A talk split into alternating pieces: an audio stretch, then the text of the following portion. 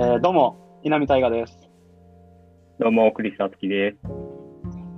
えー第2回、ポッドキャストマルジナリアやっていきたいんですけども、このポッドキャストは稲見大河とクリス・アツキが好きなものの話をします。本紹介とか音楽とか映画の話をしたいと思います。というわけで、まあ、第2回なんでね、どうですか、はいクリス君？第1回やってみて、感想は？そうだね。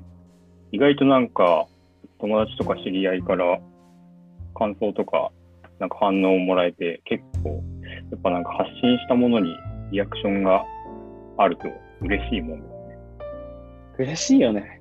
やっぱその、一言でも見てくれてる、聞いてくれてるか人がいるんだって思うといいよね。うん。なんか、なんだかんだね、その、会ってないとね、なんか話すきっかけとか難しいじゃん。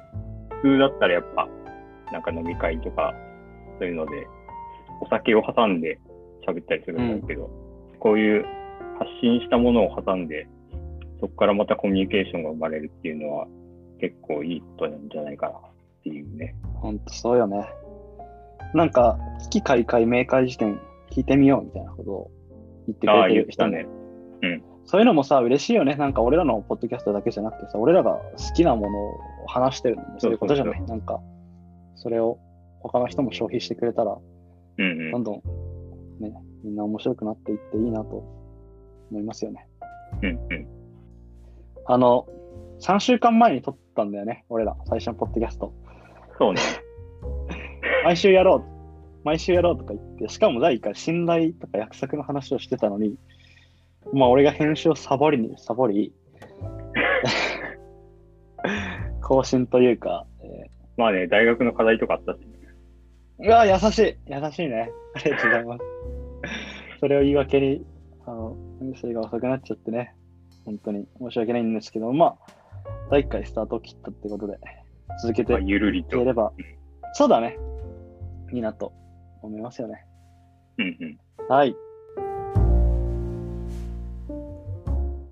というわけで、じゃあ早速、今日は誰の何の本を話すか、言っちゃっていいですか、うんうん、お願いします。はい。今日はですね、一冊の本ってよりも、まあ、お互い好きな、えー漫画家さんの話をしようと思ってます。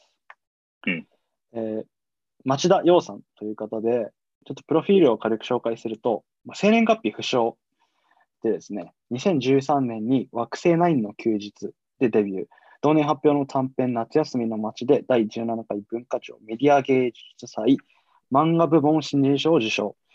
でうん2014年には夜とコンクリートって本を出しまして、2018年9月に初めて連載、砂の都を開始したんですけども、まあ、今、第5話を最後に休止中と。うんで、2020年6月30日に、センバーセンタービルの漫画にて復帰、うつだったことを、まあ、公表して、まあ、すごく佳作な人だよね。あんま作品が残ってるわけではないよね。そうだね。全部なんか短編で、最近ようやく連載を、2018年だっけ？うんやったけど、まあ、うつ病にかかっちゃったっていうところで、多分なんか、なんだろう、活動の期間から言ったら、そんなに他の漫画家の人と比べて出してるわけじゃないけど、なんかね、好きになっちゃったっていう。いいね。いや、まさにそう。好きになっちゃったって感じだよね。だって、単行本として出てるのは今2冊かな？いいスタートだよね。で、あの最新作のセンバセンタビルの漫画は、まあ、あのトーチウェブっていう、まあ、ウェブサイトで、まあ、無料で読めるんだけど、うんそれくらいだよね、その、この人の作品ってものを見られるのは。そうね。で、まあ、なんかセンバセンタービルのやつは、アニメーションにもなってて、YouTube で見れるんで、うんうんうん。ヤミが前ツイートしてたから、そこから気になった人は見てもらえれば。なんかあれなんだよ。いや、あれもいいよ。金曜日、うん金曜日って言うと、わかりづらいけど、なんかイギリスのデザインなんかアートなんちゃらみたいな、結構、結構格式高い、なんかデザインのクリエイティブを表彰するアカデミー賞みたいなやつがあって、うん。それが、そのセンバーセンタービルのアニメーションがなんか、こっちでいう何賞なの？なんか銅賞みたいなのを受賞してた。それをなんか前見かけて、うん。この、俺たちがなんか、そんなにメジャー、メジャーじゃないって言うとあれかもしれないけど、うん。あんまりこの大衆的じゃないものが、こういう賞とかを受賞してるみたいなのを見ると、うん。一読者として、すごい喜ばしいことだなっていうの、いや、嬉しいよね。うん、ありますね。そう。その映像もいいよね。その忘れたふりをしてっていう題名で、その漫画をもとに映像作品、短編アニメーション映画で YouTube でさっき見れるって言ってたのも、ね、再生回数2万回とかじゃなかったかな。あんまりこう、そう。そんなにね、じゃない。多分うん YouTube 上で言ったらそんなに、まあ、ちょい見られてるぐらいの再生回数だと思うけど、そうだよね。でもすごくいいよね。うんナレーションというか声を当ててるのがあの水曜日のカンパネラの。うん。小前さんんね。うん。いや、いいよね。まあそんな感じの、えっと、だから結構謎に包まれたというか、多分、ブランディングでやってるわけじゃなくて、多分あんまりこう、普通にメディア露出とかはあんまりしない方だと思ううんだけど、ん。町田洋さんの漫画が俺は、僕たちは、俺たちは、うんわかんない、なんで言い直したかわかんないけど、俺たちは好きで、好きなんですけどね、お互い。うん。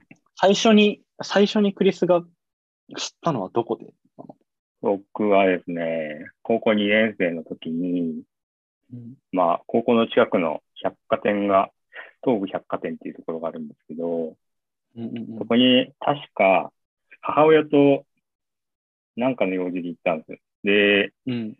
なんか母親がなんかその、用事多分なんか、贈り物かなんか探してたんですけど、それを見てる間に俺は、まあその頃から漫画とか本が好きだったから、暇な時間だあるなと思って本屋に行って、うんなんかブラブラしてたんだけど、ちょうどなんかね、俺が最初に見たのは夜とコンクリートっていう短編集の本なんだけど、それがなんか、多分、入荷したてだったのかわかんないけど、その表紙がちゃんと見えるように、なんだろう、立てかけてあったというか、はいはいはい。それをなんかね、ブラブラしてるときに、チラッと見て、なんて言うんだろうね。この、あ、もう、そうですね、わかりました、みたいな。ああ、わかるえーわかるわかる。そうそうそう。多分ね、なんか、最近の危機開会明快時点でもなんかその話をしてたんですけど、なんかこの、見た瞬間になんか、分かっちゃう感じというか、あるよな。そう。で、なんか実際に買ってみて、読んだらすごい良くて、で、そこからなんか調べてったら、惑星ナインの休日っていう短編集も出てるっていうのを知って、そっちも買って読んだみたいな感じかな。イラミは最初知ったのは、俺はね、結構最近で、うん、去年かな、アマゾンにおすすめされて、Kindle う版で、最初にやるとコンクリートを買って、だからさ、似たような感じなんかわかるよね。その、あ、これ、これ多分いいぞみたいな。そうそうそう。ので、買って読んでみてめちゃくちゃ良くて、だから俺も同じような流れというか、よりとコンクリートから入って惑星ナインの休日。うんうん。出た順番は惑星ナインが2013年で夜とコンクリートが2014年だから、まあ逆というか、うん新しいものから触れてるんだけど、まあ両方読んでみて、あ、どっちもめちゃくちゃいいなっていうので。うん。うん。俺は結構最近ですね。クリスは、あれでしょ？あの、ゲーセン横の本屋でしょ ?2 階の。よく覚えてるな。2階だよねそう。違っけ？そう、2回、2回。うん。電撃プレイステーションは置いてるけど、ファミ通は置いてないからね、あそこ。情報がニッチすぎるな。そうそうそう。電撃プレイステーションは置いてるけど、ファミ通は置いてません。超ウケるけど。そんな感じで。そうだね。で、なんか紙でも欲しくなっちゃって、ブックオフオンラインで今両方、いや、そうだよね。そう、Kindle から入ったからうん家に置いてますよ。うんうん。はい。そんな感じで。じゃあ、好きな、好きな話、なんすか？好きな話は何ですか？そうね。まあ、どっちも、夜とコンクリートと惑星ナインの休日、どっちも短編集で、まあ、いろんな話が何話か入ってるみたいな構成なんですけど、うん。僕が好きな話は、一個、夜とコンクリートに収録されてる発泡酒っていう話で、うんうんうん。これはなんかざっくり話の流れ説明すると、まあなんか同窓会みたいな呼ばれた主人公が、うん。なんかその同窓会に参加して、細かいあれは忘れちゃったけど、先にその同窓会に抜けて帰ろうとするんだよね。で、居酒屋出て、居酒屋出た瞬間のなんか目の前に、その昔、俺はなんか音楽で食っていくんだみたいな話をして、うん。で、主人公はそれに感銘を受けてた、その当人が、なんか久しぶりに立ってて、うん。で、中入んないのみたいな話をして、まあそのまま解散するんだけど、解散するっていうかうん主人公は帰っちゃうんだけど、うん。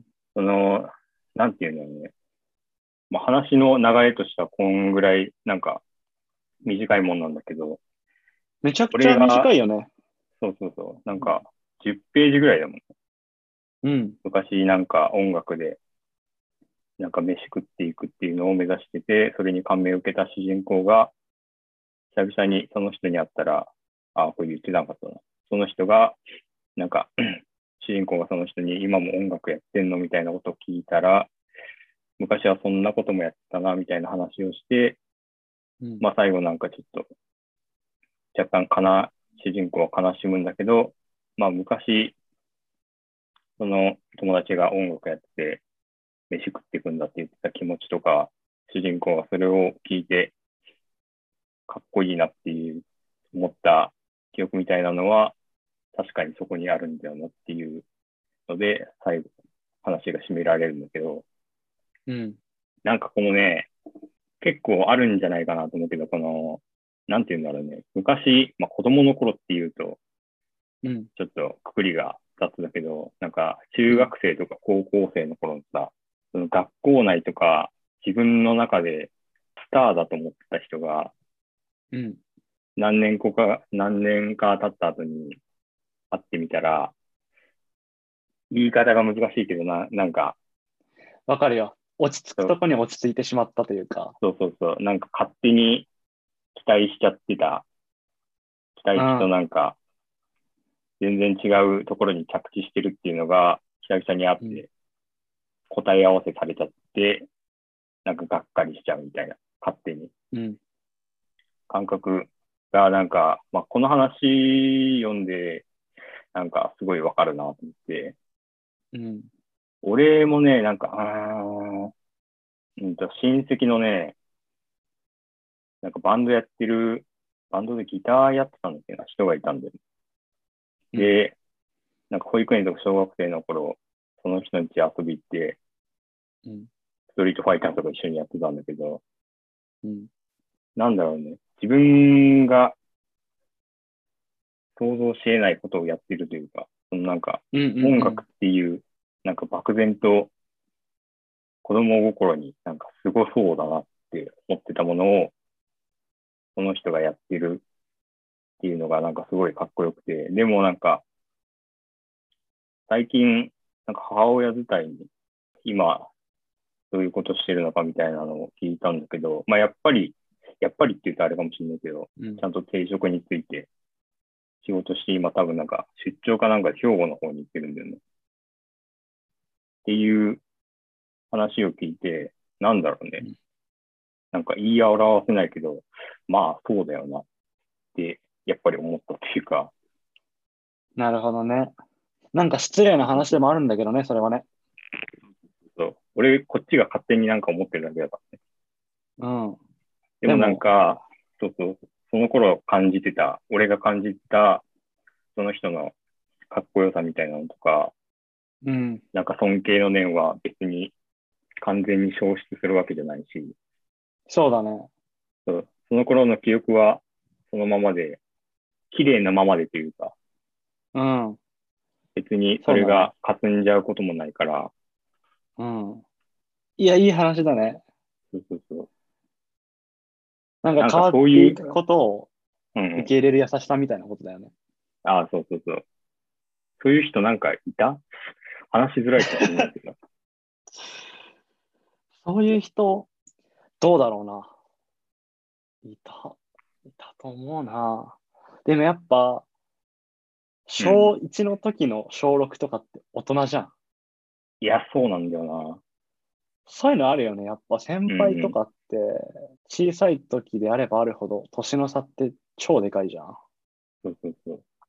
なんかあるよね。絶対だと思ってたものが、自分が成長して、いろんなものを知って、相対化できるようになってしまったばかりに、うん。かつて絶対だと思っていたものが、絶対ではなかったと気づく瞬間の寂しさというか。でも、でもお世話になったよなっていうさ、それはそれでこう、ずっと変わらずにあるよねっていうのはうんうん、すごく思うね。うん。俺の場合はね、父親かな。うん。ああ、なるほどね。うん、これ聞かれ、聞かれてないと思うし、まあ、一生聞かれなければいいなと思うんだけど、うん。まあ、写真をすごくやってたから、親父もね。はいはい。で、なんかずっとすごく写真が上手くて、なんかうん。周りの人からやっぱ、お父さんすごいね、みたいな。プロみたいだね、みたいなうん。ことを言われて、そうなのかなってちっちゃい時は思ってたけど、自分が今こうやって写真でお金をもらったり、えー本格的に大学で写真を勉強していくにつれて、やっぱ素人だったなとか思うわけ。うん。でも、うちの親父が、ね、その写真を撮っていろんなことを記録してくれて、いろんな人をハッピーにしたことは間違いなくて、それはそれでこう、うん。うん。変わらずにあればいいかなと思ってるんですよ。うん。はい。そんな感じかな。うん。いや、すごいね。こんな 10ページぐらいの話でも、だいぶなんか含みがあるというか、そうだね。すごいね、想起させるものがあるよね、結う構。ん。いや、そうだよね。なんか、うん。そうなんだよな。ジャッジしないというかさ、その、それはそれでいいじゃんっていう優しさが、この話だけじゃないけど、あるよね。そうね。うん。じゃあ次、稲見の好きな話を聞いていこうかな。俺の好きな話は、えー表題にもなってるけど、夜とコンクリートっていうはいあの夜とコンクリートって本の一つ目の話かな。うん。夜とコンクリートって話が俺めちゃくちゃ好きで、あの、うんうん建築士の人の話だよね。そうね、主建築士人公は。の人。そうそうそう、主人公の人が不眠症を患っている建築士で、で、ある日、飲み屋から帰ってきたら、えー飲み屋で別れたはずの泥酔した友達が知らない人に連れられて、なんか自分の家に連れてこられてて、で、うんその泥酔した同僚を連れてきた知らない人がちょっと不思議な人で、うん。で、なんか建物の声が聞こえると。うんって言ったらなんかすごくファンタジーのように聞こえるけど、なんかこう、町田洋さんが書くと自然に受け入れられるっていうかさ、あるじゃん、そういうの。そうね。なんか、偏僻になりすぎないというかね、キャラクターが。そうだね。そうそうそう。で、なんかその人と本当に軽い、たわいもない話をして、うん、うん。で、何が起きるわけじゃないんだよね。で、なんか、朝になったらその人が帰って、で、ちょっとその人に言われた。なんか建物って喋ってるんですよっていう。うんのでうん建物も、この時間からこの時間は眠ることがあって、その時間は静かなんですよね、みたいな、本当によくわからない、よくわからないって言っていいと思うんだけど、全然、ね、本当にたわいもない話をして、で、その話を少し思い出して、えー眠りについたら、なんかその日はよく眠れたみたいな話で、うん。すげえよな、この話。これがさ、作品になるってすごくね。いいよね。なんかさ、明確な、その作者なりのなんか、こうした方がいいんだみたいなメッセージ性をそんなに感じるわけではないんだけど、うん。なんかこのね、読んだ側からすると、うん。何かしら心に取っかかりが残るというか、そうだね。そうずっとなんかその話のことを考えちゃうみたいな、うん。すごいなんか読後感が心地いい話だったな。心地いいよね。うんうん。なんかそれで、俺は、特定の思い出を想起するとかはないんだけど、だからこそ、うん。だからこそなんだろうな。さらっと読める。さらっと読めるって表現よくねえな。なんだろうな。本当に、爽やかで風通しが良くて、うん。うん。いい話だなと思います。あとなんかありますか？なんかね、この、まあ、町田洋さんが書く、この絵柄のテイスト自体は、なんて言えばいいんだろうね。情報量が少ないというか、うん。キャラクターも建物も、なんか直線的な表現が多くて、うん。感情の起伏みたいなのがそんなに見える書き方じゃないんだけど、そうだね。伝わってくるというか。うん。でだってさ、町、町田センタービルの漫画とかさ、表情ないもんね。そうそうそう、のっぺらぼう目も鼻も。そうそうそう。すごいよね。でもなんか見えちゃうというか。うん。でそうなんだよねかところどころ、そう、表現もなんかすごくて、それとコンクリートの話だと、その主人公が不眠症で悩んでるんだけど、その酔っ払った同僚と、もう一人建物の声が聞こえる人が家の中入ってきて、なんか飲み物飲みたいみたいな話になって、冷蔵庫に手をかけたときに、なんかめまいがしちゃう描写があって、うん。で、そこでなんか、どういう表現をしてたかっていうと、その、冷蔵庫開けた時の光がなんかぼやける、ぼやけて見える描写みたいなのがあって、で、コマで言うと、もう完全になんか白とグレーだけで表現してて、それを。うん。それがすごい、俺的には感銘を受けてというへか、えなんだろうね。こんな2色だけで、こんなに伝えられることがあるんだと思って。うんうんうん。俺が、まあ、すごい映画苦手っていうのもあるけど、やっぱこういうね、言語以外の表現が上手い人っていうのは、すごいなんか憧れというか、うん。そういうなんかね、気持ちがあるんだよね。うん。そうだね。なんか、何をとしたんだっけ？まあ、読んでくださいってことだよね。結局、音声で伝わんないけど、めっちゃ決め顔だったな。嘘。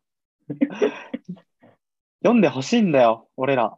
本当に。だって、いいもん。いいよね。で、表題の、表題作の夜とコンクリートに関しては、さっき調べたら、サイトで多分この話だけ無料で読めたから、本当？そうそうそう。調べて気になった人は読んでくれればという感じですね。ぜひぜひ。このポッドキャストを投稿するときに、ツイッターで告知するときに、多分リンクを貼るので、あそうん、ぜひ読んでください。お願いします。他に好きな話はありますか？あとは、惑星ナインの休日っていう作品に入ってる、うんユートピアっていう話があって、うん。まあ、これも話の流れ軽く説明すると、主要人物がなんか大学生っぽい若者と映画好きのおじいちゃんみたいなのが出てくるんだけど、うん。その若者の方が花火をやって、誤ってなんかそのおじいさんが働いてる映画会社の倉庫に火をつけて軽くぼや騒ぎぼや騒ぎになっちゃったみたいな導入があって、で、そこからなんかお詫びのために、その倉庫の中の映画のフィルムを整理するアルバイトみたいなのをおじいさんに頼まれて、うん。で、そこからおじいさんと一緒に仕事をするみたいなのが話の始めなんだけど、その倉庫の中には、まあ、今までなんか発表された数々の映画がずらっと収納されて、で、なんか基本的には、フィルムの、なんかオリジナルのフィルムのコピーのコピーのコピーみたいな、なんかもう、擦り切れたやつしか入ってないんだけど、なんかおじいさんはそれを大切に保管してるみたいなうん描写があって、で、なんかその倉庫の建物自体が古くて、なんか立て付けが悪いんだよね。うん。で、一緒になんか整理作業みたいなのをしてたんだけど、それが終わって外に出ようとしたら、ドアが引っかかって外に出られなくなっちゃって、どうしようみたいな感じになって、で、そしたらそこになんか、黒いスーツ着た二人組のなんか人が入ってきて、ここに入っ収納されてるユートピアっていう幻の映画のフィルムが保管されてるはずだみたいなうん。ので、強盗が入ってきちゃうんだよね。で、はいはいはい。そのユートピアを探すために、強盗の人が、まあ、大切に保管してたフィルムをいろいろごちゃごちゃ探し回って、で、そのおじいさんと青年は、その強盗がフィルム探してる間、縄で縛られちゃってるんだけど、その青年の方が、なんとか頑張って、フィルムの棚を倒して、強盗をなんかやっつけて、うんまあ最終的になんか連絡取って、強盗をなんか警察に渡すみたいな描写だったかな。うん。で、一件落着みたいな感じで、その倉庫の中に散らばったフィルムだけが残ってるみたいな。でうんうんうん青年は片付けますよみたいなこと言うんだけど、おじいさんが、いや、自分一人でやるからいいよみたいな話をして、で、おじいさんが倒れた棚に腰をかけるんですよね。うん。で、そこで目をつぶって、この散らばっているフィルムたちのハイライトシーンというか、そのフィルムの中で、おじいさんが印象的だった、なんかセリフが脳内再生されるシーンというか、うん。そこでなんかおじいさんが言った、言ったというか、思ったセリフがなんか、饒舌な静寂がっていうのを思いながら目をつむって、その散らばったフィルムたちのシーンを思い返すっていうところで話が終わるんですけど、これをね、読んだときにね、めちゃくちゃ鳥肌立って、なんだろうね、うん表現としてはそんなにダイナミックでもないし、うん。すごい落ち着いたシーンなんだけど、うん。なんかその、饒舌な静寂っていう言い回しとか、うん。おじいさんが目つぶって、フィルムが、フィルムがなんか、なんていうの？フィルムからセリフの吹き出しが出てるんだよね。うん。うん。うん。その感じとか、これはちょっと圧倒されちゃったんですよ。で、なんか、久々にこの前、そこも読み返して、インスタでシェアしたら、稲見が速攻反応してきたんだけど、いいよね。なんかね、そうそうそう。あれもね、ちょっと、形容しがたい感動があった。何なんだろう何なんだろうな。なんかさ、な。うんまあ今俺らこうやってあらすじを喋っちゃってるけど、包括して。うんでも、全然それで損なわれないよね。だから、それで話を知ってるから読まなくていいじゃんじゃなくて、やっぱ読んでほしいよ。これはね、そう、読まないとわかんないと思うんだよ。うん。そうなんだよ。だから、なんかここは俺ら別にそんな、なんつうんだ申し訳ないと思ってないというか、それで損なわれるような漫画じゃないよね。本当に読んでほしいよね。そうそうそう。そうなんですよ。うん。でもやっぱ、町田よって本当に、語るのが難しいっていうことを言い始めたら逃げかもしれないけど、うん。なんで取り上げてんのってなるかもしれないけど、本当に、いや、なんでいいんだろうな、みたいな。めちゃくちゃいいんだけど、うん。なんか絵がバカ馬とかじゃないじゃない？そうね。うまいけど多分なんか、うん絵のなんかその、まあ、表現力とか、うん。なんか情報の詰め込み方とか、うん。キャラの見せ方とかで言ったら、全然多分他より上手い人、他の方が上手い人いると思うんだけど、うんなんかね、そう、引っかかるというか、そうなんだよね。そうそう町田洋の表現。淡白なのに、感情が、そのキャラクターの感情とかが、なんか分かっちゃうというか、うん。そうなんだよね。なんでいいんだろうなっていう人で、だからまあ取り上げてるっていうのもあるんだけどね。だからみんなに読んでほしいっていうので、あの、考えてて、なんでこの人こんなにいいんだろうなと思った時に、うん、俺はちょっとある一人の写真家のことを思い出しまして、うん、えードアノーっていうね、フランス人の写真家がいるんだけど、うん、日本にいた時に、えー文化村で写真展をやってて、まあ見に行ったんだけど、ドアの、ドアノー展、その文化村の展示で、一つすごく象徴的というか、記憶に残った写真というか作品があって、うん。それは、まあずっとその人はパリの写真を撮ってきた人なんだけど、うん、うん、パリのあるアパートメントというか集合住宅の写真で、うん。まあ集合住宅だから部屋がいくつもあるわけじゃない？うん、うん、で、その部屋の一つ一つの、まあ、窓というか、その場所に、その部屋の中で暮らしている人の写真がうん、散りばめられてる。コラージュ作品なんだけど、うん。それを見たときに感じた街とか都市の風通しの良さをすごく感じて、どういうことかっていうと、今、クリスは、なんか多分そういう集合住宅じゃないか、なんてアパート？マンション？アパート。アパートか、うん。アパートに住んでると思うんだけどさ、知らないじゃんよ、その一緒に住んでる人たちのことなんて。うん、そうね。でも、だから、都市って行きやすいというか、田舎ってみんなさ、知り合いでさ、どこで誰が何をしてるかとか、結構筒抜けになってしまうじゃない？うん、うん、だからこう、変に動きにくかったりとかあると思うんだけど、俺はすごく街とか都市が好きなのは、自分の預かり知らぬところで知らない人が生活をしている。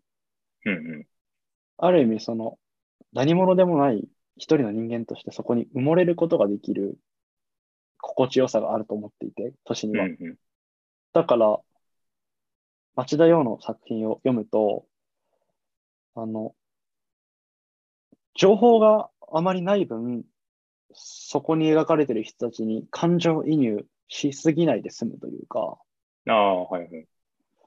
そこで、あ、こういう人たちがここにはいて、こんな、こんなっていうかまあ、素敵とは限らないけど、生活をしてるんだっていう、うんなんかうん。他人の、他人の人生の断片を見られているよういや、気持ちよさね。そうそうな、そう。う。うんと、作品の中に出てくるキャラクターがフィクションなんだけど、その、うん。今何してんだろうなっていう、振り返っちゃうというか、うん、昔の知り合いが今何してるかわかんないけど、まあ、うん、元気にやってんだろうなみたいな感情を作品の中のキャラクターにも持ってしまう感覚があって、そうだね。うんうん。うん、それがすごいいいよね。千葉トーチビルの話だったか。なんかそのさ、作者の人が、なんか公園千に、千葉、千葉センタービル。千葉センタービル。あれ？なんだっけな？千葉センタービルだっけなか、もしくは、北西ナインの休日に収録されてる散歩の話、どっちかだと思うんだけど、なんか公園に行ってさ、なんかその周りにいる人が、どういうことを思ってるのかみたいな。なんかあの人は、これからどこに行くのかなとか。あの人あ、はなんか惑星ないん、かなああ、そっかそっか。あの人はなんか、こういう表情でこういうことしてるから、なんか、これから、なんか彼女か誰かにプレゼントを買いに行くのかなとか、なんかそうう。いうん想像力というか、うん。他人の生活を、なんかこっちで勝手に勘ぐってしまうっていうとあれかもしれないけど、そなんか無責任に、無責任に遊べるみたいな。それでちょっと楽しんじゃう。うんうんうん。それで言うとなんかね、俺が、あれなんだよな、なんか近所にうん。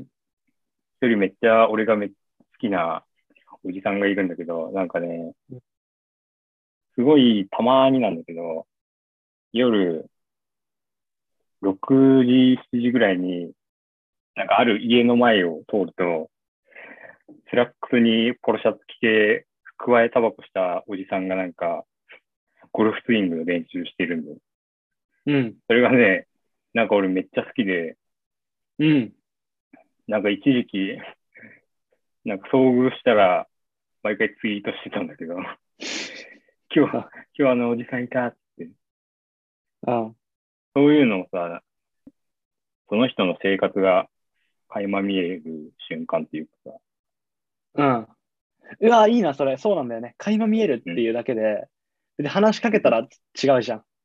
そうそうそうそうん。う。なんか勝手に楽しんじゃう感じね。うん。でゴルフを、ゴルフの練習をしてるっていう情報だけで満足というか、そうそうそうそう。それ以上踏み込みたくないよね。そうそうそう。めっちゃわかるな。そう。なんかね、そういうのをね、やっぱ散歩してるとね、そういうのに遭遇しがちなんだよ。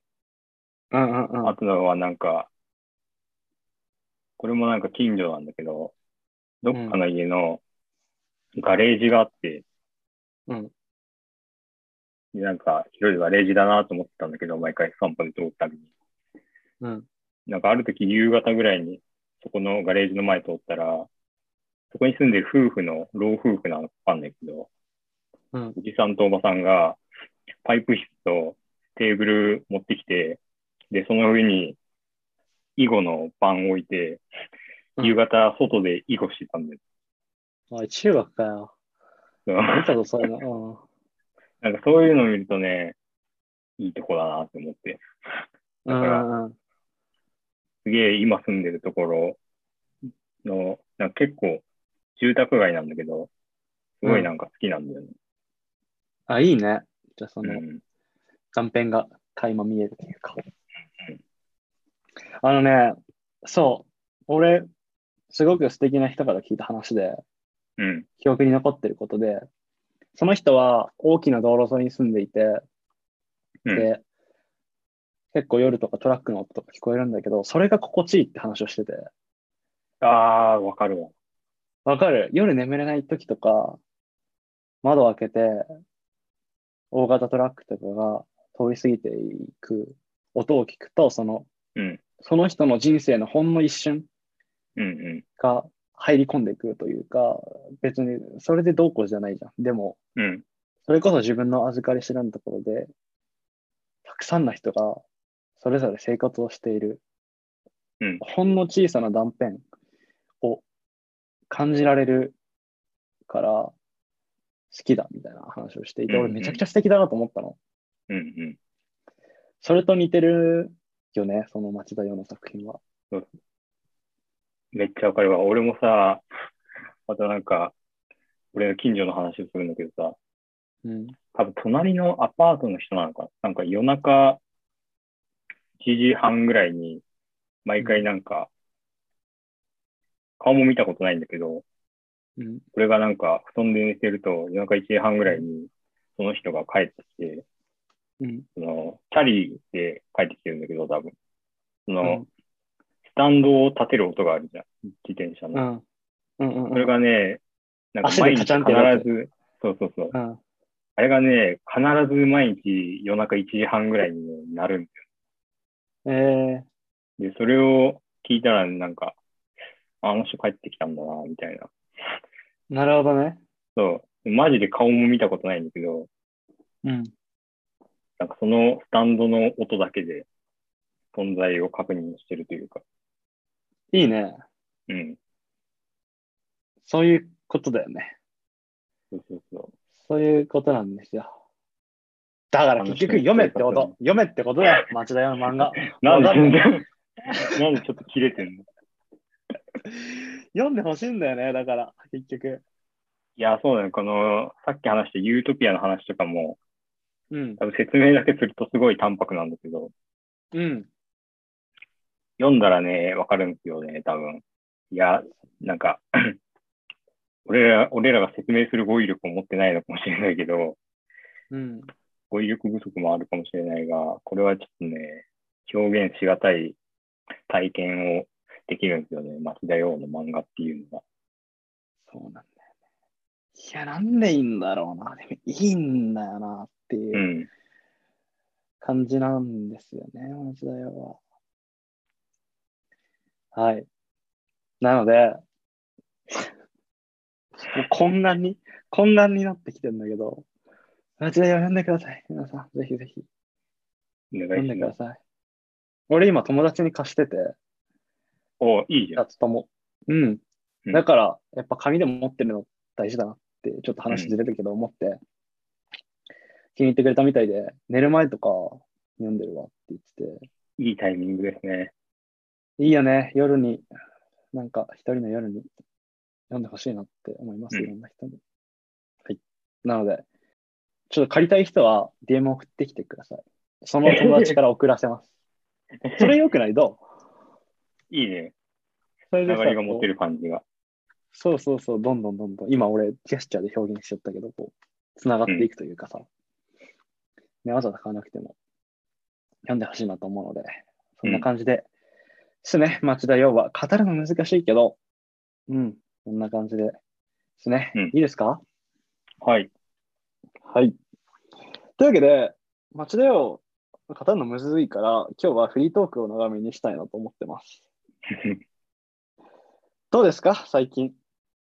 最近はね、なんかクソインタビュアーになっちゃった、また。クソインタビュアーだよ、どうですか、最近って。前回から引き続き、うん。これなんかね、1年前ぐらいに髪を染めたんですよ。金髪に。うん、で、あ、そっか、わかんないもんね、みんな。あのね、クリス君金髪、ド金髪で、あ、そうなんですよ。うん。髪型これなんて言えばいいの？うんとね、オフなのかな、これは。そうだね。本田翼みたいな。センター分けのボブみたいな感じで、多分後ろから見たら完全に女性なんですけど、そうだね。まあ、そんな感じです。そんな感1じです。年前ぐらいに金髪に染めたんですよね。うんで、金髪に染めた理由はね、これはね、単純にね、俺が金髪が好きだからっていうのがあるけど、おい。なんもねえのかよ。いや、なんかそれに、金髪が好きだっていうのに気づいたのが、うん。1年前ぐらいで、なんかね、好きになるアーティストとか、うん、女優俳優とかがみんな金髪なんあ、ですよ。そうだわ。ごめん。なんもねえのかよって言ったけど、そうだよね。クリスやけにね、あれなんだよ。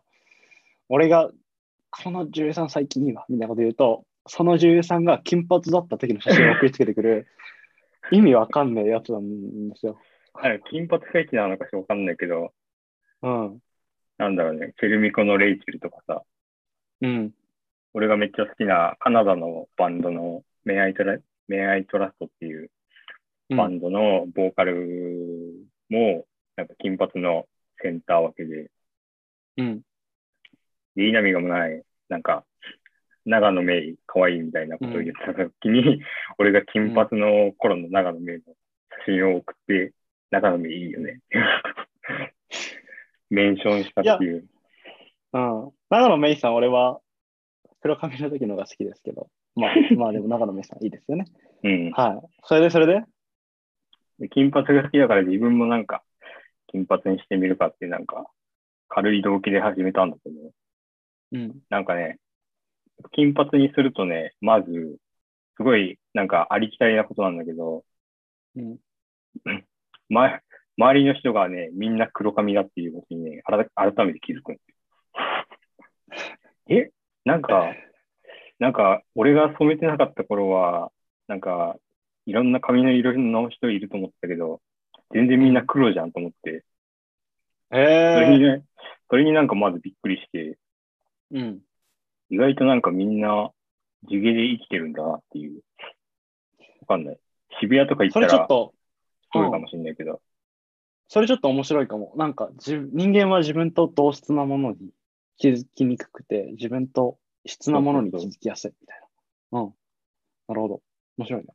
そういうなんか、ちょっとした衝撃もありつつ、うん。なんかね、金髪にしたら、まあ、ビジュアル的にも派手だから、あんまり人とかよん寄ってこないんだろうなと思ってたんだけど、うん。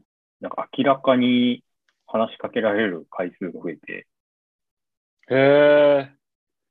不思議だその。前も、なんか、うん。何してたんだっけな。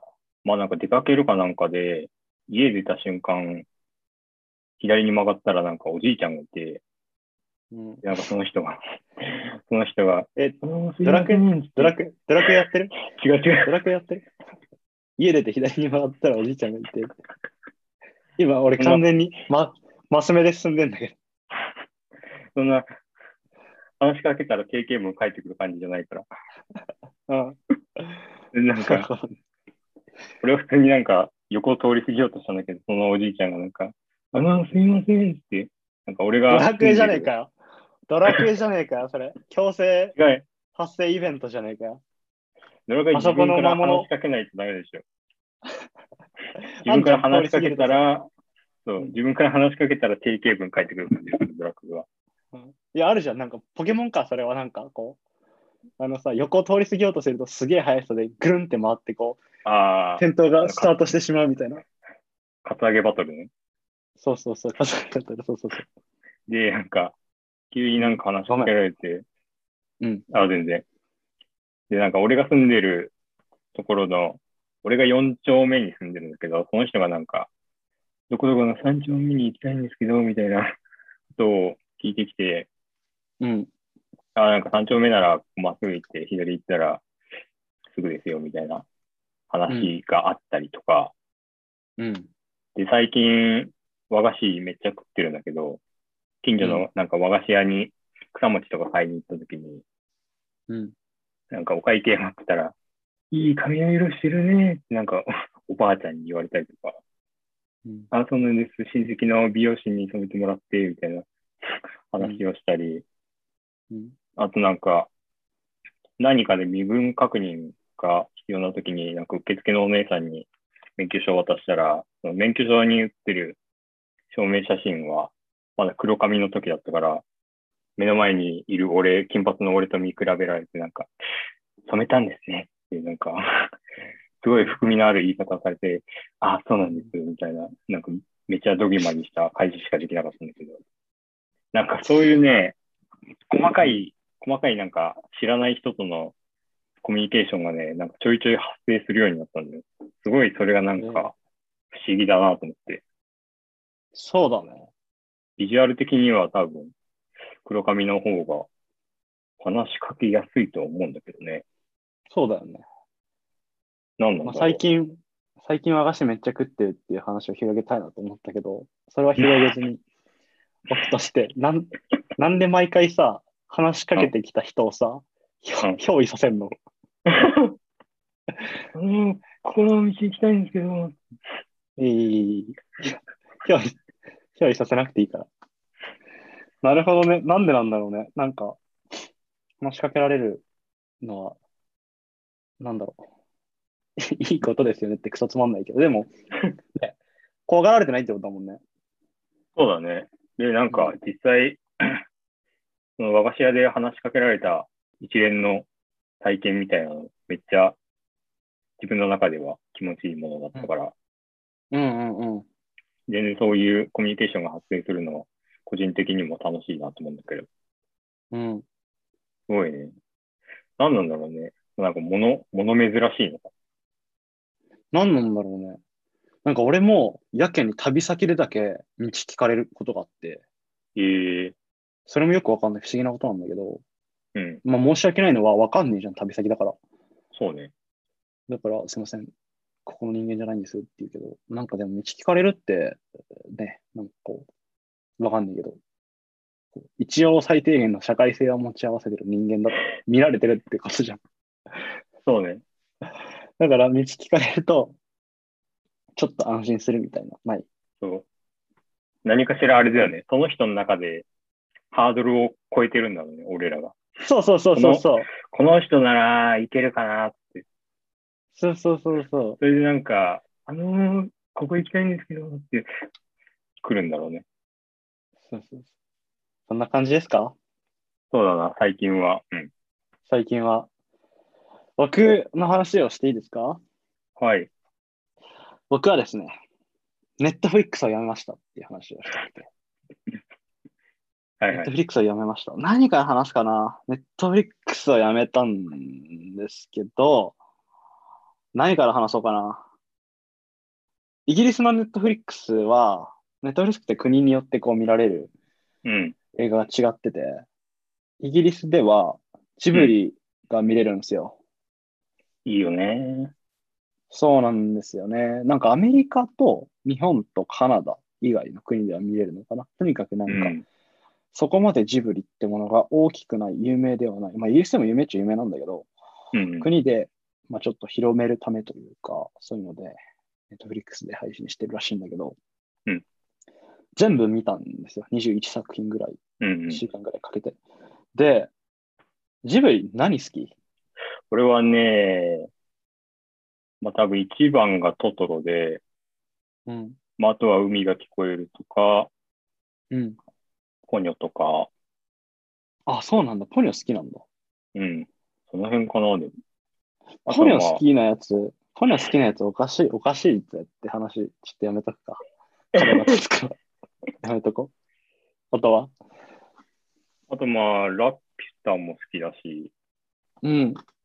これ何があったっけな？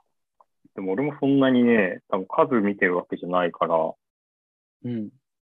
まあ、一応有名どころは見てはいるけど、もののけ姫とか、風立ちぬ、風立ちぬも好きだ。ちあ、風立ちぬいいね。多分、好きな度合いと見た回数で言ったら多分、トトロがぶっちぎりだな。あれ、麻薬だよな。俺ら。俺ら幼少期さ、毎日見てなかったいや、そうだよ。母親 ?VHS にで。なんか、そう、母親に不審がられたもん。なんか俺がちっちゃい頃好きだったシーンが、うん。なんかバッテリーかなんかで、うん。さつきがバス待ってる時に、うん。トトロがなんか急に現れて、で、シーン的にはなんか雨が降ってて、うん。さつきが傘差してるんだけど、隣でトトロが、トトロも傘差してたんだっけな。で、なんかね、なんかきっかけがあって、そのトトロが思いっきりジャンプして、木から垂れてくるその雨の雫が、めっちゃザーってうん。落ちてくるみたいな覚えてる覚えてるシーンがあって、うんそこをね、なんか、すんげえゲラゲラ見てたんだね、俺は。今となってはよくわかんないんだけど。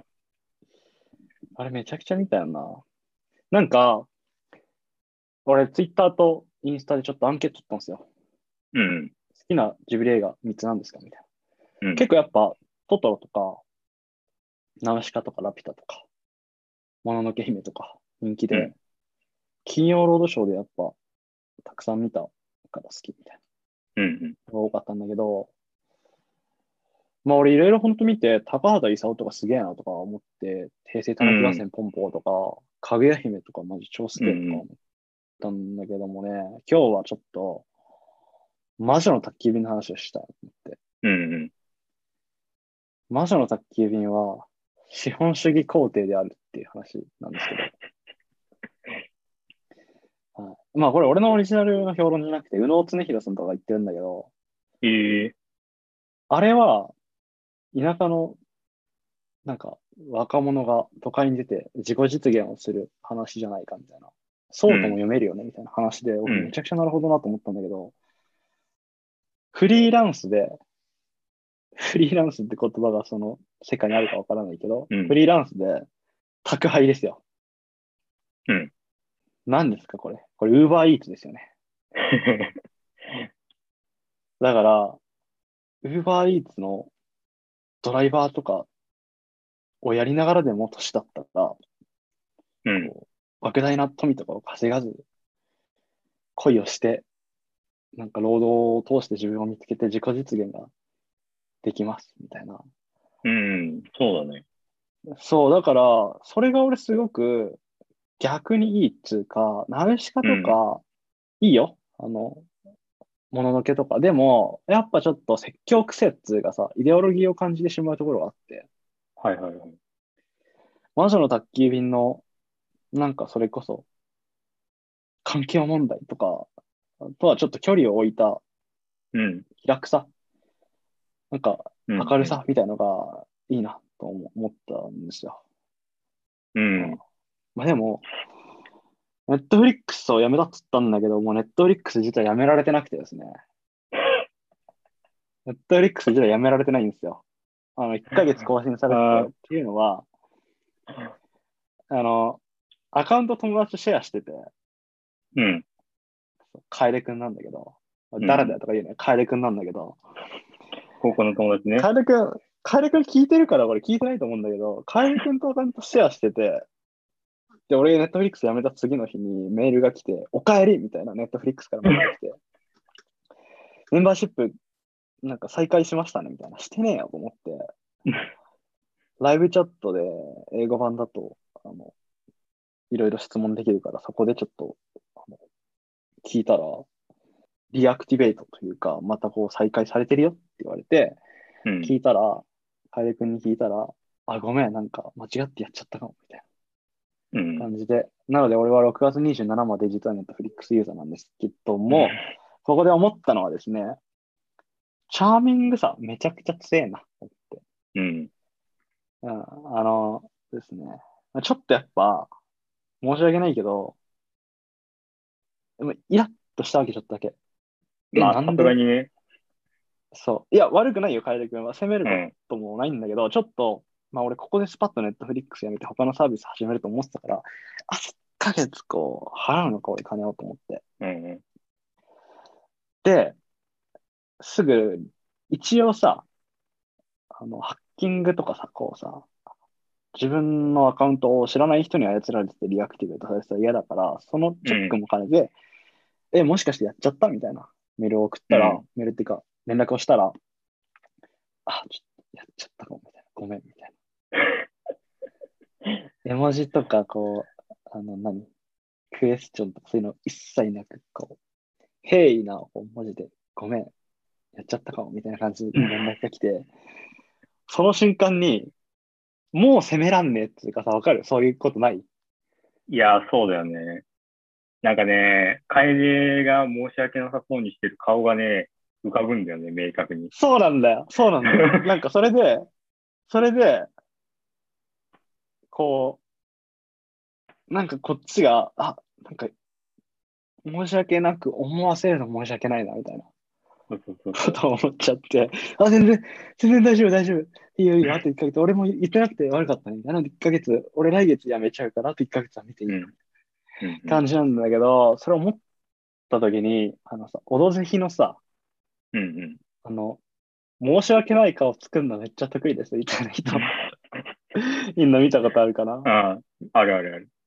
ある。あの、オドぜひってオードリーさん、ぜひ会ってほしい人がいるんですだっけ、まあ、中京テレビの番組、そうで、YouTube で。で、YouTube でなんかね、トピックごとにそうそうそう動画切。り出して出してるみたいな。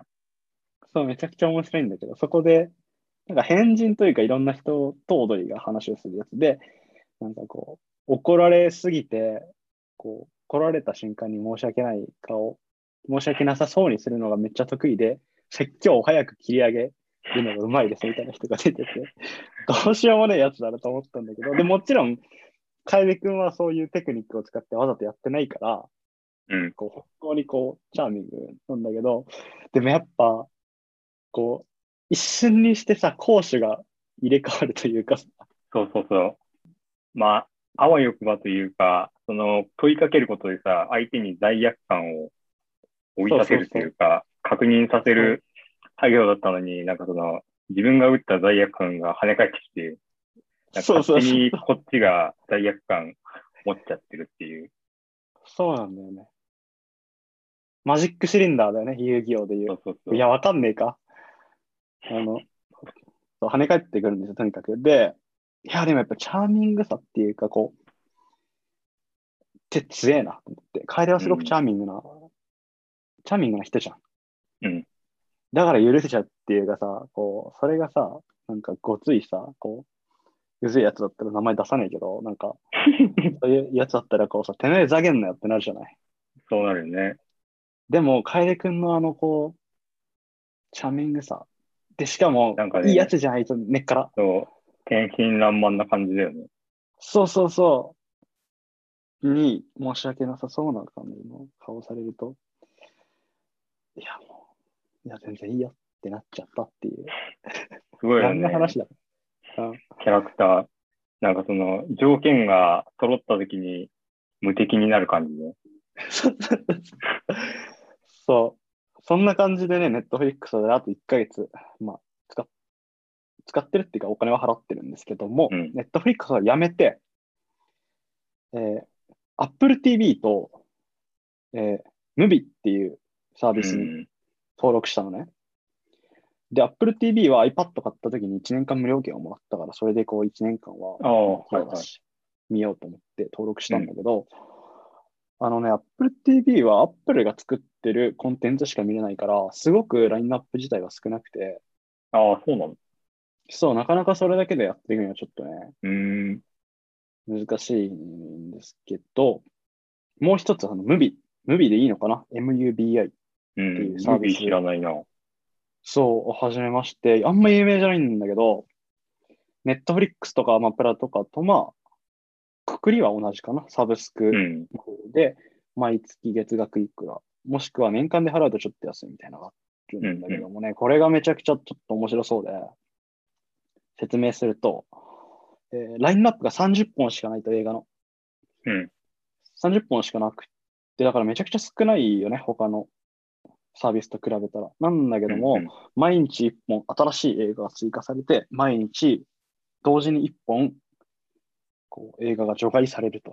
うん。いうことで、常に30本の映画しかサービス登録者は見れないっていうんだけどもね、これがめちゃくちゃ面白そうで、何が面白いかっていうと、やっぱ量で勝負しようとするじゃない、サブスクって、ネットフリックスも Amazon も Hulu もそうだけども、たくさん見れますと。Spotify の音楽系のストリーミングとかもそうだよね。そうだね、こう、選べますっていうのなんだけどもね、これは別の方向で勝負していて、一本一本をお見る体験のパッケージングがうまいというか、うん。毎日に、毎日ニュースレターが届くのね。メルマガみたいな。でそれで、こう、今日の一本はこれですと。で、なんで私たちがこれを今日の一本に選んだかっていうと、こういう意味があって。うん。だから、こうそれを読んで、で、さらに、そのたまに映画監督から、そのムービーにだけこう公開されてる、こう、短い動画があったりとか、エッセイがついてたりとかして、えー、こう、その、そうなんですよ。まあ今、軽く映画見られるじゃない？でも、こう、その一本の映画をうん見るっていう体験をちょっと特別に感じさせてくれるというか、うん。うん。うん。ネットフリックスにある映画もたまに入ってきたりはするみたいだけども、ネットフリックスで見るのとはちょっとこう違った特別感があるっていうサービスでですね、まあ本当に映画好きの人たちがやっていて、トルコの起業家の人が始めたのかな？そうそうそう。で、まあ学割が効くので、俺の場合は今1ヶ月間の無料トライアルと、うんうん。えー月額6ポンド、だから、えー900円ぐらいうんうん。で、まあ、安く見れるので。でですね、あの、はいはい。俺の紹介だと5人ぐらいまでかな？いや、何人でもいいのかな？なんか普通の人はトライアルが7日間なんだけど、30日間トライアルができるみたいなので、あ、なんかだ紹介してほしい人がいたら、ぜひ、ぜひぜひ、言ってください。えー、俺ちょっと入れてもらおうか そう、面白そうだよね。な。うん。いや、で、いいよな、そう、言ってなかったんだけど、うんごめんごめん、そう言ってなかったんだけど、その映画も、まあ、ミニシアター系にこだわるわけじゃないけど、なかなかそこでしか見れない映画とか、データベースにしかないような、あんまり有名じゃない映画が入っっていて、今さ、やっぱ選ぶの疲れんじゃん、ネットフリックスが。うん、うん。何見よっかなって言って、見てる間に時間が過ぎるみたいなのがあるんだけども、これは本当に、もうすでにすごくセンスがいい人が選んでくれてる。はいはいはい。絞ってくれてるから、そこからこう、おなんか選べるっていうのがもうなんかすごくいいなと思ってですね。ちょっと一年い間や、いいよね。思ってます。ニュースレターっていう手触り感もそうだしさ、うん。ちゃんと人が、向こうに人がいて、その人が選んだものをよ、なんか手渡しで届けてる感じっていうか。そうなのよ。なのでね、まあ一年間ぐらいはちょっとそれ見てみようかなって思ってる感じですね。それが僕の最近の変化かな。うんはい。なんかね、追加で、そのムービーの話からつなげた話をしたいんだけど、その、レコメンドの話をしたいんですけど、はい。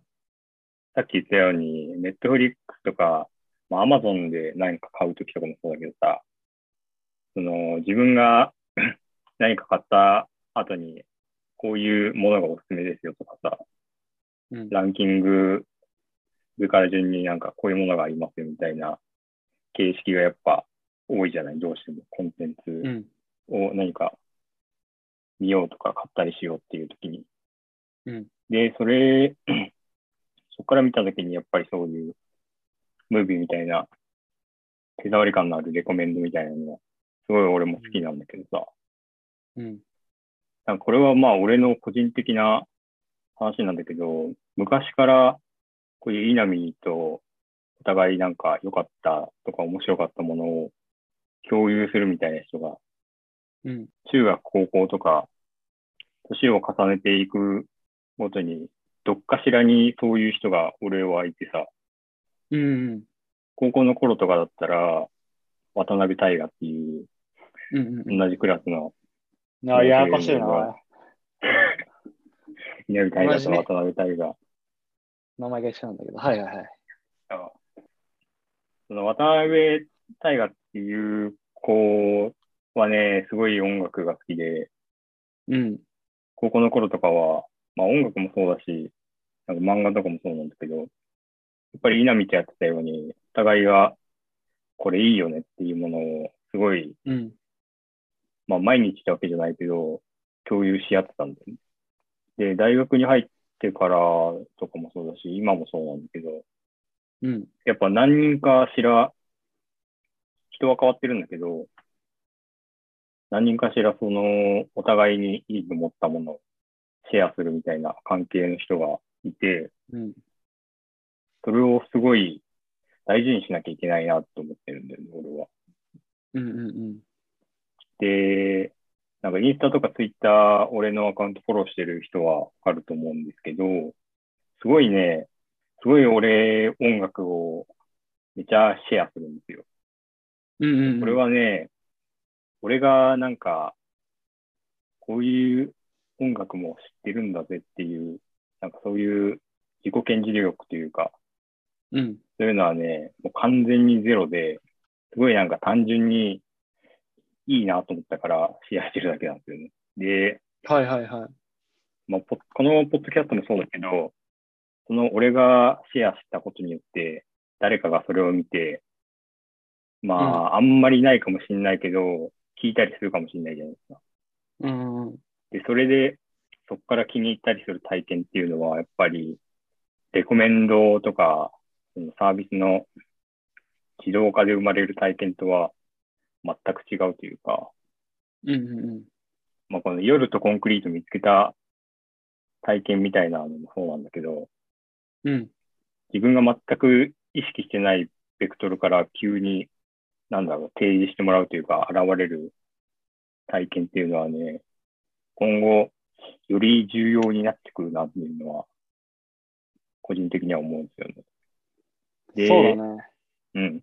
なんかね、それで、まあ、稲見とも、こうやってお互いに面白い本とか音楽とかシェアしてたら、まあ、高校の時そんな喋ってなかったのに、なんかいつの間にかこんなに仲良くなった、なって、ポッドキャストも一緒にやるようになったし、うん。なんかね、やっぱそういう関係の作り方が、俺はすごい好きなんですね。うん、ちょっと待って、これ、最終回ではない。終わろうとはしてない違う 違う違う。次もやるから、続けるから。どうぞ。いや、なんか話的にはそれで終わりなんだけど、うん。なんかまあ SNS もあるからさ、うん。うーんと、自分が何か好きとか、なんかこれがいいと思ったみたいな共有はできるけどさ、うん。その共有からなんか関係が生まれるって結構、うーんと、踏み込むっていう言い方でやってるのかわかんないけどさ、その人に踏み込んでいかないとわかんないじゃん。うん。そうだね。で言い方が難しいが、うーん、楽しみ方が増えるというか、うん。共有してつながりを持つことで、うん。まあ前回話したような、急に具合が悪くなるとこもさ、うん往復書簡でお互いがこういうことを思ってて、こういうことに関してはどう思いますかとか、そういううん。対話が生まれるじゃん、やっぱり。うん。そういうなんか体験をね、もっと大事にしていきたいなっていうのが、こういうなんかポッドキャストやったりしてても感じてるんですよね。っていうなんなるほど。か、ぼんやりした着地になったけど。うん。いや、いい話だね。俺もね、それはね、思います。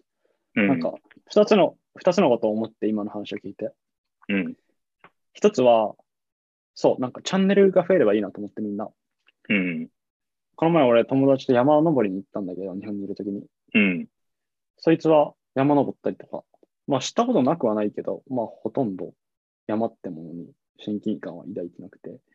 でも、俺がそいつを山に連れて行って一緒にハイキングをしたことで、結構簡単に来れるし、なんか自分の近くにもこういう面白いチャンネルというか、一つのこう遊び方がありますみたいなのをそいつに紹介できたなと思って。うん。で、それがまたそいつがさ、なんか他の友達を連れて山に遊びに行ったりしたら、こうどんどんね、そのうん。一つ一つ、一人一人のこうチャンネルが増えていく。だからまあ、ストレス発散方法と捉えてもらってもいいし、楽しみと捉えてもらってもいいけど、なんかこう、なんか暇だなとか、うん。なんかつまんねえなって時に、これやってみるかとか、久しぶりにこれ、ここ行こうかみたいなの、選択肢はもう方がいいなと思って。うん。なので、そうだね、そうやってこう、好きなものとか、これいいよみたいなのを紹介みんなどんどんしていったらいいよね。うん。とだからねで、も、そう。うんあ、どうぞ。そう、でもあともう一つは、あの、この話は後でちゃんとしたいんだけども、まあ、誤配、誤配大事だよなっていうので、うん。あの、一歩進んでというか、こう、友達とこれいいよ、あれいいよっていう話をしていくのも大事なんだけども、全然こう、お知らない人とか仲良くない人、うん。自分が好きでもないものをいきなりこう、食らうみたいなのも大事だなと思って。うん。だからこう、仲いい人とか、こうセンスが合う、趣味が合う人と話していいく中で新しいことを知っていくことも大事なんだけども、どうにかして、こう、全く別の角度から、多分自分が普通に暮らしてたら触れないようなもうん。のを自分の中に注入していくような作業もどこかでしていけたらいいなとか思いました。うん。やっぱりね、なんか、そうじゃないと想像の範囲内に収まっちゃうというかね。そうだね。そうなんですよ。この話後でしたいね。なんか誤配、うんうん。誤配が最近ねえよな、みたいな感じでね。うんそうだね。そんな感じですよ。うい。だから俺ら、締めんの。見解もなんか、ういとか言って締めたかった？こんな感じで。じゃあ第2回はこんな感じでいいですかね？そうですね。はい。僕はですね、月曜日からロンドンに遊びに行きます。まあ、変異株ちょっと怖いんですけども、うん見てこようかなと思うので、また来週ね、この話が何かあればできたらいいなと思ってます。うん。うん。いいなぁ。俺もなんかどっか行きたいなぁ。美術館とかでも飽き出したんじゃない？そういえば。ああ、そうだね。それこそ、うん。あの、前一緒に行った、 BOOK AND SONS、あ、そうそうそう。あそこの展示とかも行きたいしね。前田真三さんね、あのそうそういいランドスケープフォトグラファーですよ。素敵な。うんぜひぜひ、みんなもね、見てくれたらいいね。うん。いや、ちょっとね、町田洋の素晴らしさを多分語りきれてないっていうのはあるけど、うん。まあ、何個か無料のコンテンツで転がってる作品はあるんで、そうだねちょっと調べて、実際に読んでみて、うん。感想をくれればなっていうそうだね。ところですね。そんな感じですか？はい。うん。じゃあまた、またお会いしましょう。はい。ありがとうございました。ありがとうございました。